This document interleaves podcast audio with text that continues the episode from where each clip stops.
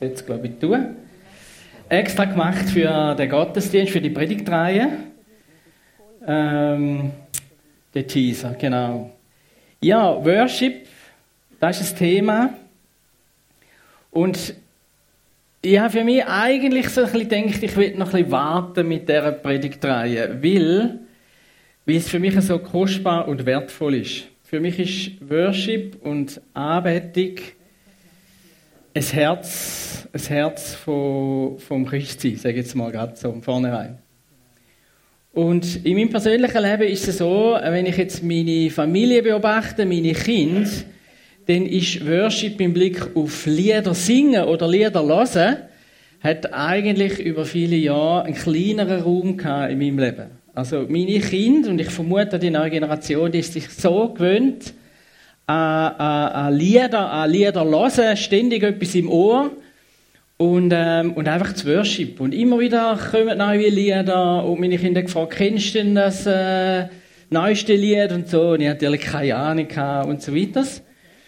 Und das hat sich etwas geändert bei mir vor ein paar Jahren, als ich äh, in Amerika war. Also, ich habe schon länger gemerkt, es ist, da steckt noch etwas drin, das ich noch neu entdecken müsste. Aber ich bin einmal in Amerika in einer Gemeinde, die haben eine Stunde lang Worship gemacht, bevor die Predigt kam. Und ich habe da im Voraus gewusst. Und ich bin an einer Konferenz da hat man jeden Tag zwei Predigten gehabt. Da kann man sich dann ausrechnen, wie viele Stunden so. Und ich bin, sage jetzt mal, mega gespannt wie das werden wird. Und ich bin dort gewesen, ich sage jetzt in dem Raum von der Anbetung, von dem Worship. Und die Konferenz ist eine Woche lang gegangen und ich bin heimgegangen und ich habe gemerkt, irgendetwas in meinem Herz ist anders geworden. Irgendetwas, Sachen von meinem Leben hat Gott wie berührt. Heute muss ich sagen, geheilt, äh, mir eine neue Ausrichtung gegeben und ganz viele Sachen haben auch mit, der, mit diesen Zeiten von dem Worship-Song gehabt. Und zwar ist es so, kann es heute gar nicht mehr so recht sagen, es ist eben nicht nur ein Singen, sondern es ist ein bisschen da, wo wir vorher von der Rosina gehört haben, das ist ein Ort, wo man einfach mit Gott zusammen war, persönlich. Manchmal haben Leute, habe ich gesehen, von mir füreinander bettet und ich habe offensichtlich Leute, die sich nicht kennt haben vorher. Ähm, und es ist einfach ein Ort von der Gegenwart Gottes gewesen. Dort habe ich etwas ein gespürt und gesehen, dass Worship noch viel, viel mehr kann sein, als ich bisher gesehen habe. Jetzt in dieser Predigtreihe wollen wir dem ein auf die Spur kommen, was denn genau Worship so in aller Tiefe ihnen heisst. Weißt du, den Perlen, weißt du, den Kern, weißt du, das, Herz von unserem Christsein, wenn das Anbetung ist. Und es ist ein bisschen eine Gefahr, dass man es ähm, gerade im Theologischen so breit kann schlagen dass man am Schluss alles weiß und es berührt am nicht. Mein Anliegen ist, dass Gott uns berührt äh, mit dem Thema, weil es ist ein entscheidendes Thema. So, zum Start noch, äh, noch eine andere Geschichte, eine Liebesgeschichte, respektive zwei. Jetzt bei mir hallen es immer ein bisschen, ist das bei euch auch so? Mache ich etwas falsch? Ich rede das Richtige, okay. Der Techniker ist dran. Ähm, eine Liebesgeschichte. Ein Bekannter, sehr ein guter, den ich sehr schätze. Der ist leider, seine Ehe ist so langsam ausgegangen oder nicht mehr gut gewesen. Und ich habe ihn dann irgendwann mal gefragt, du, warum hast du die Frau geheiratet, wenn du offensichtlich sagst, wir passen überhaupt nicht zusammen und eigentlich, wenn ich ehrlich bin, ist, äh, hat er mir mal gesagt, ist so äh, gar nie so ein richtiges Feuer gewesen und nie so ein richtiges Feuer gekommen. Und dann habe ich gesagt, wieso hast du denn geheiratet? Und dann sagt er mir, weil ich sie geküsst habe. Und ich gesagt, hä? Und dann sagt er, der Großvater hat immer gesagt, schon, als wir klein sind, die Frau, die man küsst, muss man auch heiraten. Hey, das ist schon mal ein Rahmen, hä? Genau, also, ja, okay. Zweite Liebesgeschichte. Ebenfalls in meiner Jugendzeit, in der Jugendgruppe, hat es zwei Leute gehabt, wir sind schon jahrelang zusammen gewesen. Die haben sich kennt durch und durch. Die haben geredet, wie mit allen geredet, die sind äh, normal bekannt gewesen. Und ein, und, und muss noch wissen, er ist ein Knochen trockner und sie eine ruhige. So. Auf jeden Fall, eines Tages kommen die in die Jugendgruppe und sind einfach anders. Es ist einfach mehr das Gleiche. Er ist irgendwie wie in seiner Trockenheit ein bisschen lebiger gewesen. Und sie ist ab und zu rot geworden und man hat noch nicht gewusst, warum. Ich habe dann nachher erfahren, hat mir ebenfalls, ähm, ich glaube, er hat es mir erzählt, so Knochen gebrochen. Gesagt, du, was ist denn los und so? Und dann sagt er, ich bin ähm, zu ihrer Heim gefahren und habe sie gefragt, ob sie will meine Frau werden. Weil ich habe sie gerne bekommen. So. Ähm, und auf jeden Fall, die haben sich verliebt und ähm, sind glücklich geheiratet, haben einen Haufen Kinder und sind äh, alles, alles wirklich mega speziell. Aber was mir so richtig bewusst worden ist, die haben sich kennt schon von klein an und eines Tages ist etwas anders geworden. Ich habe einfach gemerkt, es ist irgendetwas ein anders geworden. Also er war immer noch, trocken und immer noch ruhig, aber es war etwas anderes zwischen diesen zwei. Und für mich ist das ein ganz wichtiger Punkt im Blick auf Anbetung und Worship. Wenn man in der Gottesbeziehung ist oder an Gott glaubt, ist es entweder normal und gewöhnlich und wenn man es schon immer gemacht hat, oder es kann etwas Besonderes passieren und besonderes sein. Und von außen gesehen kann man es manchmal gar nicht so sagen. Auch nicht in der Form, wie man singt oder nicht in der Form, wie man im Alltag lebt, aber es gibt Momente, wo man bei Menschen spürt, da ist zwischen ihm und Gott etwas anderes. Und da ist für mich, und darum sage ich es gerade zum Start von dieser Reihe, das andere, das ist der entscheidende Punkt im Blick auf, auf Anbetung. Und das ist der Punkt, so wie bei zwei Verliebten, oder ich sage jetzt auch ein bisschen nicht Verliebten, da wo eigentlich nachher die ganze Welt ausmacht, jeder Lebensbereich ausmacht. Was ist da zwischen mir und Gott? Und aus dem heraus und darum ist das auch die Einstiegspredigt zum Thema Anbetung oder Worship. Ähm, Anbetung wird mehr sein wie bloß singen. Anbetung kann und will letztendlich ein Lebensstil sein, wo alles durchdringt und alles prägt und alles anders macht. Ich lese uns drei Bibelstellen. Äh, der erste ist Psalm 95, wo ein bisschen das beschreibt. In den Psalmen gibt es viel so still. Ich hier zwei Psalmen. Psalm 95 heißt, Kommt, lasst uns anbeten und knien und niederfallen vor dem Herrn, der uns gemacht hat, denn er ist unser Gott und wir das Volk seiner Weide und Schafe seiner Hand. Und dann der letzte Psalm, im letzten Psalm inne, Psalm 150. Lobet ihn mit Posaunen, lobet ihn mit Psalter und Hafen, lobt ihn mit Pauken und Reigen, Lobt ihn mit Saiten und Pfeifen, lobt ihn mit hellen Zimbeln, lobt ihn mit klingenden Zimbeln, alles was Odem hat, lobe den Herrn, Halleluja. Wir haben noch viel zu, viele, zu wenig Instrumente vorne, habe ich das Gefühl. Und dann das dritte, Jesus fasst zusammen, Markus 12, Vers 30. Du sollst den Herrn, deinen Gott, lieben mit deinem ganzen Herzen, mit deiner ganzen Seele, und mit deinem ganzen Denken und mit deiner ganzen Kraft. Da ist Anbetung. Du sollst den Herrn, deinen Gott, lieben mit deinem ganzen Herzen, mit deiner ganzen Seele, mit deinem ganzen Denken, mit deiner ganzen Kraft. Und da könnte man gerade, es, es lädt einem gerade ein zum Weiterreden und sagen, in allem, was du lebst und in allem, was du machst und in allem, was du denkst und in allem, was du über andere redest, in allem, was du über Gott redest, so ist den Herrn von ganzem Herzen lieben. Das ist eigentlich die Zusammenfassung oder das ist der Kern von der Anbetung. Anbetung ist, ist das eigentliche Leben vom Christsein. Und die Frage ist da immer wieder, und frage ich mich selber damit, lebt es wirklich oder lebt es nicht? Drei Bilder habe ich gebracht.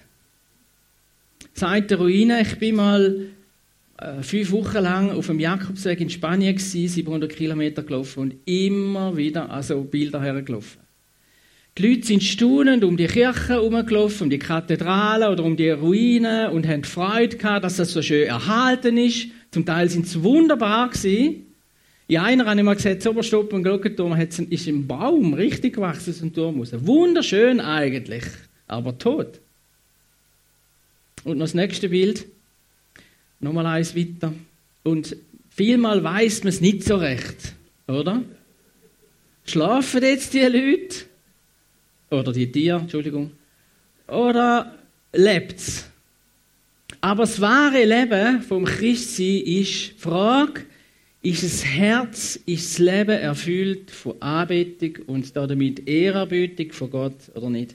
Und das hat übrigens ist, ist kein Trend irgendwie vom Neuen Testament, sondern das ist im Alten Testament so gewesen. Und dort ist es gewaltig gewesen. Für alle, die, sich interessieren, müsst ihr mal 1. Chronik 23 durchlesen. Ist wirklich eindrücklich.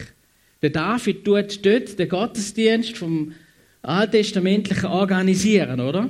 Und er tut 24.000 Leute 24.000 Leute auserlesen, um den Dienst im Tempel zu tun. Jeden Monat, so hat er bestimmt, man das dann ein bisschen zusammenzählt, äh, kann man rechnen, also jeden Sonntag oder jeden Monat ist für jeden Sonntag sind 288 Sänger und Spieler eingeteilt.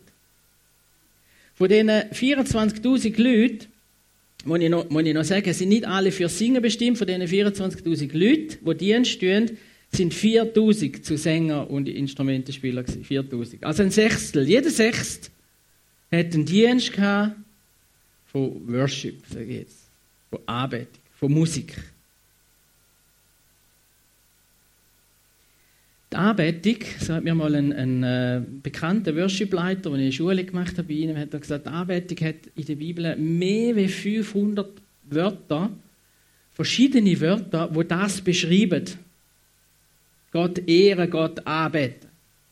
Und im Alten Testament ist äh, vor allem das eine Wort ist dann im Mittelpunkt Sacha, wo 172 Mal gebraucht wird in 39 Büchern und im Neuen Testament proskyneo. Proskyneo. Und das heißt zuküssen. Apropos Küssen wieder. Äh, äh, es heißt eigentlich, das ist eine ganz innige persönliche Beziehung, oder? Es ist irgendetwas Inniges da und das wird für Arbeit genannt. Anbetung, wenn man das so liest, ist eigentlich, ist im Grunde genommen, eine Liebesreaktion auf Liebe. Das heißt, laut Neuem, Adam Neuen Testament, laut Bibel, ist Gott der, der uns Menschen liebt. Zuerst liebt und immer wieder neu zuerst liebt. Und er hat ein Ziel, zu warten darauf, bis wir Ja sagen. Fangt von Anfang an Er, er sucht unsere Anbetung, weil wir geschaffen worden sind. Eigentlich sind wir geschaffen worden, Gott anzubeten. Wir sind so gemacht worden, dass wir Gott anbeten. Und das heißt nicht nur einfach huldigen und am Boden liegen, sondern eine Liebesbeziehung haben. Das ist eigentlich von Anfang an. Und wo das gestört worden ist, ist, äh, ist Gott hat angefangen von der ersten Sekunde an, und das macht er bis heute, er fragt Adam, wo bist du? Oder? Er hat sich versteckt gehabt, auf dem Sündenfall. Und das fragt er bis heute. Wo bist du? Ich suche dich. Oder Kain und Abel, oder? hat er gefragt, wo ist dein Bruder?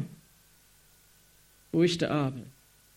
Und dann noch in einer neutestamentlichen Geschichte, die ich kurz erzählen wo ganz viele wichtige Sachen rauskommen, ähm, fragt er, ist nur einer geheilt worden, um nachher mich zu arbeiten?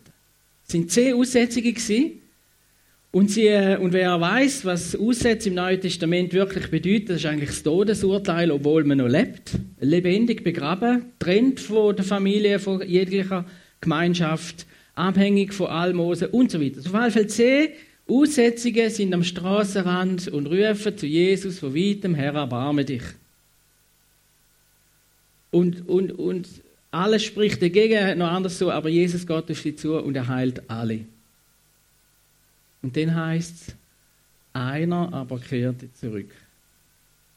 Er ist auf Knie gefallen, ist das Zeichen von der Ehrerbietung und von der Anbetung hat Gott überall laut, laut preisen. Darum machen wir ja die Fenster, aber wieder zu, dass es nicht zu laut ist. Laut Gott Danke gesagt, öffentlich und überall. Und er hat Jesus, ist zu Jesus und hat ihm Danke gesagt. Ihn anbetet. Und dort sagt Jesus, wo sind denn die anderen zehn? Und ich habe früher noch immer so gedacht als Junge, okay, also Gott braucht es ein bisschen, oder? Dass man ihm Danke sagt, ja, das ist jetzt gut gemacht und so. Oder er will eigentlich Leute, oder, wo ähm, seine Hilfe bekommen haben und nachher froh sind und so. Aber wenn wir die Geschichte ein bisschen genauer äh, anschauen, steckt genau der Urruf, der Urschrei von Gott dahinter. Wo sind die anderen? Letztlich, wenn man sich überlegt, was ist da passiert, oder? Zehn Leute werden geheilt. Sie haben einmal ein äh, Medikament bekommen, das ihnen geholfen hat. Sie sind gesund worden. Und dann gehen sie heim und ich stelle mir das vor, dass sie endlich wieder mit der Familie zusammen sind, endlich wieder können arbeiten können, endlich können wieder Party feiern, endlich wieder können ihr Leben leben. Ja, und dann? Nächste Straßenecke kommt ein Auto, nein, jetzt es mal noch nicht gehabt. Aber irgendwie stirbt man aus irgendeinem Grund. Und dann?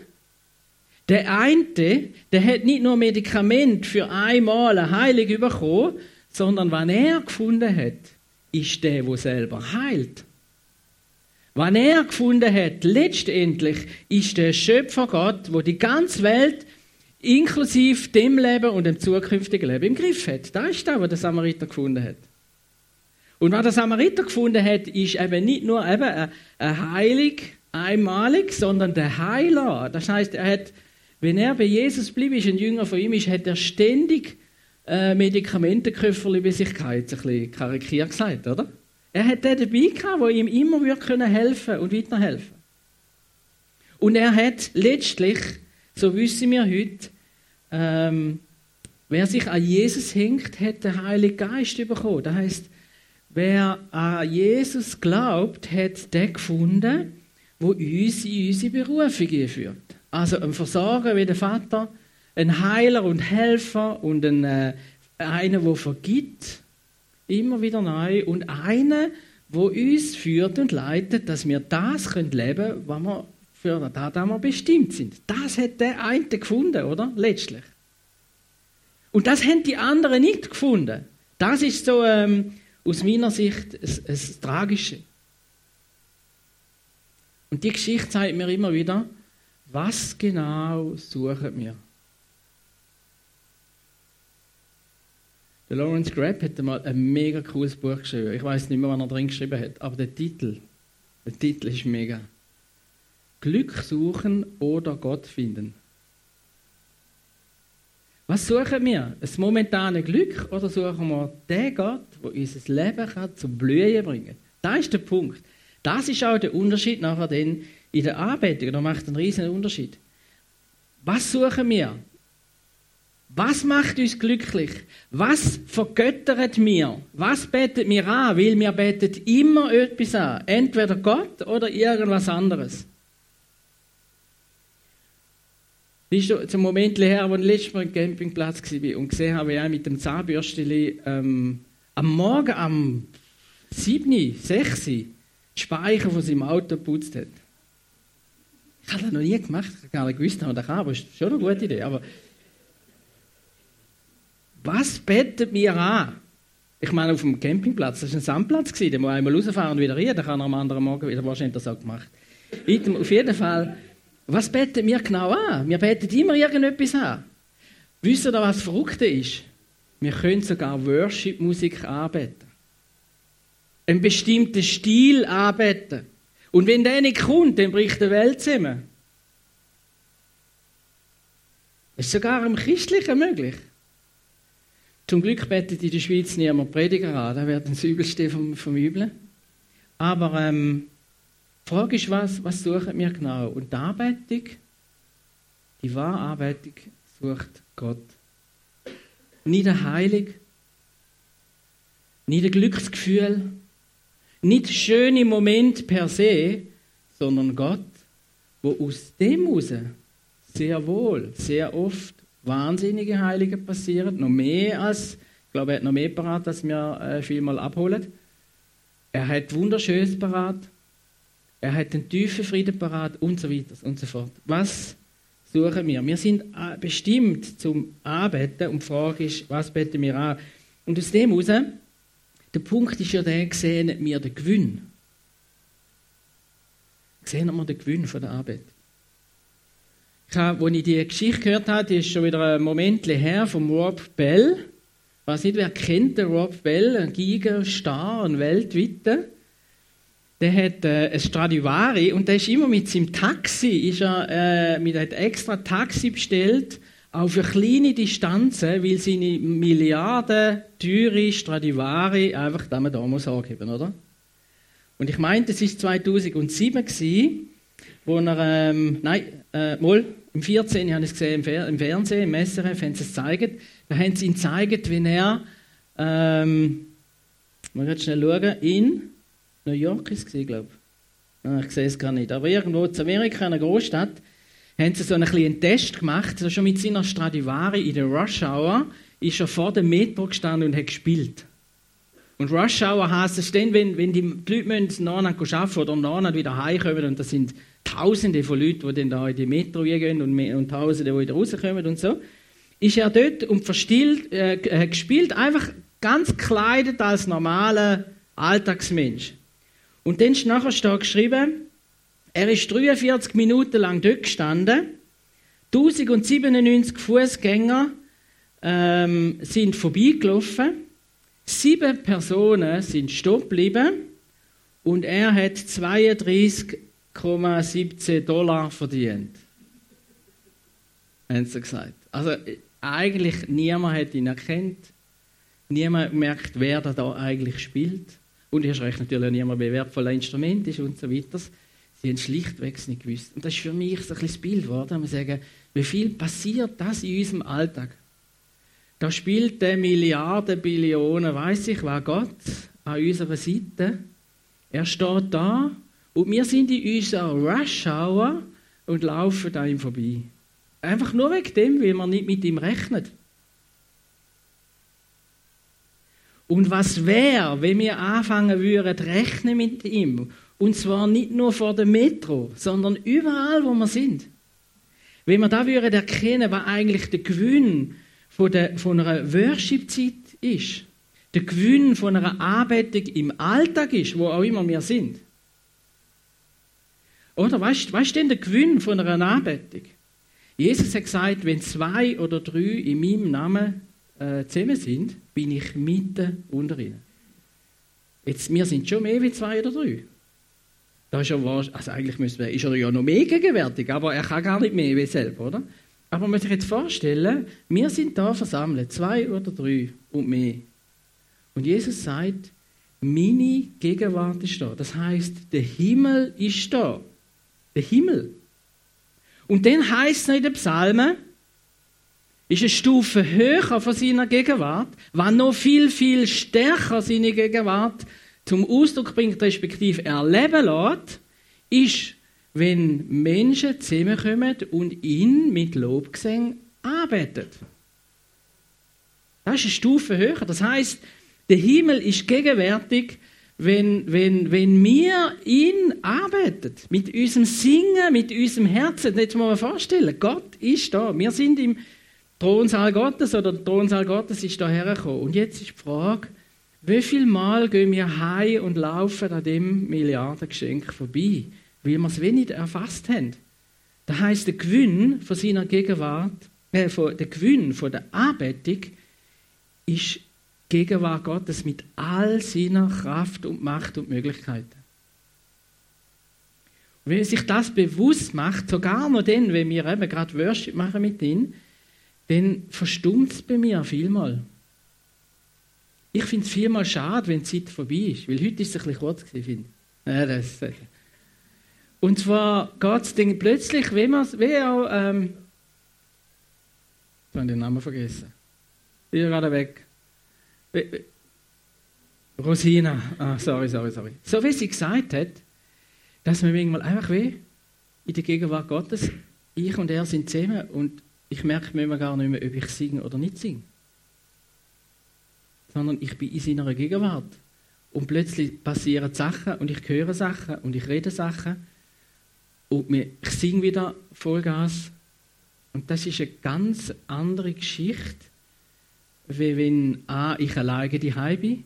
Das ist eine andere Geschichte, B, wenn es nur darum geht, dass alles richtig abläuft und die richtigen Texte sind oder was auch immer, sondern der Gewinn von einer Anbetung ist Gottes Gegenwart. Das gilt aber auch für meinen Alltag. Wenn ich da, was ich mache in meinem Alltag, aus Anbetung mache, habe ich die Verheißung von seiner Gegenwart. Und ganz genau, das ist eigentlich der, der Lebensstil, wo, wo, wo wir leben können. Das Ziel vom Worship, dass wir in seiner Gegenwart sind. Und in dem Sinne ist auch der Gewinn von seiner Gegenwart, ist, dass, ähm, dass es uns verändert. Wenn Gott gegenwärtig ist, verändert es immer. Ich meine, es hat im Samuel sein Leben verändert. Im Alten Testament, ein kleiner Bub, gehört stimmt's Nacht, kommt nicht raus, was ist. Wie viel Mal kommen wir nicht raus bei dem, was passiert in unserem Leben? Manchmal auch schwierige Sachen. Und eigentlich steht Gott hinten dran, der uns etwas sagen oder lehren oder was immer. Auf jeden Fall irgendwann sagt der Eli, sein, äh, sein Vater, sagt, sag einfach Gott, ich bin da, red. Da hat sein Leben verändert. Dann er angefangen hat, auf Gott zu hören und merken, Gott redet. Und wenn ich das tue, wenn er sagt, dann passiert etwas. Oder der Jesaja. In seiner Vision kommt in den Thronsaal Gottes. In Gottes Gegenwart. Er hat kein Sündenbekenntnis gemacht oder irgendetwas, hinten drin schon. Aber er hat das erste Wort, das er gesagt hat, weh mir, ich vergehe, ich, ich bin ein Sünder. Ich kann gar nicht sein in dieser Gegenwart. Wenn, wenn wir uns Gottes Gegenwart bewusst sind und in der leben, weil wir eine anbetende, ehrende Haltung haben, passiert immer etwas in unserem Leben. Da müssen wir noch ganz, ganz viele Sachen, ähm, ganz viele Beispiele äh, mit trainieren bringen. Anbetung als Lebensstil zum Schluss. Wie kommt man denn das dazu, dass das wie ein, ein Lebensstil wird? Im Grunde genommen ist es ganz einfach. Kolosser 3, Vers 17 heißt, alles, was ihr tut mit Worten oder mit Werken, das tut alles im Namen des Herrn Jesus und dank Gott dem Vater durch ihn. Also das heißt, in allem, was wir machen, dass wir das so machen, dass wir Gott ehren. Dass wir es aus dem Zusammensein mit ihm machen, oder? Ja, dazu auch noch eine kleine Geschichte zum Schluss. Es war eine Parabel. Da hat ein Vater irgendwo im arabisch-afrikanischen Land zwei Töchter gehabt. Eine wunderschöne und eine weniger schöne. Dann besser wie hässlich. He? Auf jeden Fall sind zwei Männer gekommen und haben sich geworben um die Frauen. Der eine, der hat schon gedacht, oh, hoffentlich verwünsche ich die schön und so, und hat gerade sofort gesagt, ich zahle im Fall nicht bloß die üblichen drei Kamel, sondern ich zahle zehn Kamel für die, eben für die Schöne. Und der Vater ist, hätte ich gesagt, mega froh gewesen. Äh, der Vater ist dankbar gewesen für das Angebot und hat die schön dem Mann gegeben. Der andere ist gar noch nicht so wacker. Und der andere hat gesagt, ich möchte gern so oder so die andere Frau und ich zahle auch 10 Kamel dafür. Vater überrascht. Beide heiraten. Irgendwann kommt der Kollege, der die wunderschöne Frau geheiratet hat, heim zum anderen, der eben die weniger schön geheiratet hat. Und äh, die Gemeinschaft mit, redet mit ihm. Und plötzlich kommt eine Frau hier, eine wunderschöne Frau. Und der Kollege sagt dann, wow, hast du, hast du das gemacht? Hast du nochmal, nochmal geheiratet? Oder so? Sagt, nein, nein, das ist, das ist meine Frau. Das ist die Frau, die ich dort geheiratet. Ah ja, stimmt. Weißt du, du gemacht, dass die so wunderschön ist? Dann sagt er, ich habe nichts gemacht. Ich habe sie einfach von Anfang an geliebt. Ich habe sie schon immer gern gehabt. Und jetzt, wo sie mit mir zusammen ist, habe ich sie gern. Sie ist schon immer schön gewesen. Und sie ist auch jetzt schön. Das hat sie wunder, wunderschön gemacht, die Liebe von dem Mann. Und die Parabel gefällt mir so, weil das eben das zum Ausdruck bringt. Wenn wir in der Anbetung, in dieser Liebesbeziehung zu Gott sind, wenn wir erkennen, immer mehr erkennen, wie Gott uns eigentlich liebt, dann macht uns das wunderschön. Und das ist eigentlich auch der Ausfluss, sage ich jetzt, von unserer Anbetung. Dass wir Schönheit in die Welt transportieren. weil wir in unserem Denken, in unserem Reden und in unserem Tun automatisch Gott ehren, aber gleichzeitig auch Menschen ehren. Menschen, die Gott anbeten, sind keine Kritiker, sind nicht sarkastisch, sind nicht ständig negativ findend und suchend, sondern sind Menschen, die andere ehren, so wie sie Gott ehren. Aus der Liebe von Gott aus die Liebe auch weitertragen. Wir werden noch mehr denn über das, das reden. Aber mein persönliches Anliegen für mich und für uns und für dich ist, dass wir alles, was die Anbetung hindert, dass wir das auf die Seite legen und uns auf die Liebesbeziehung konzentrieren. Ich möchte einfach nur sagen, ich denke, dass eines der aller, allergrößten Hindernisse ist, in der Anbetung zu leben. Das ist ein in dem Rob Bell, dem Giga-Beispiel äh, drin, ist da, dass wir uns keine Zeit nehmen für das. Dass wir in eine Hektik hineinleben, in Ablenkung hineinleben und zur Abend manchmal ins Bett gehen und sagen, wen habe ich, was habe ich jetzt heute mit Gott? Wen habe ich das letzte Mal gedacht?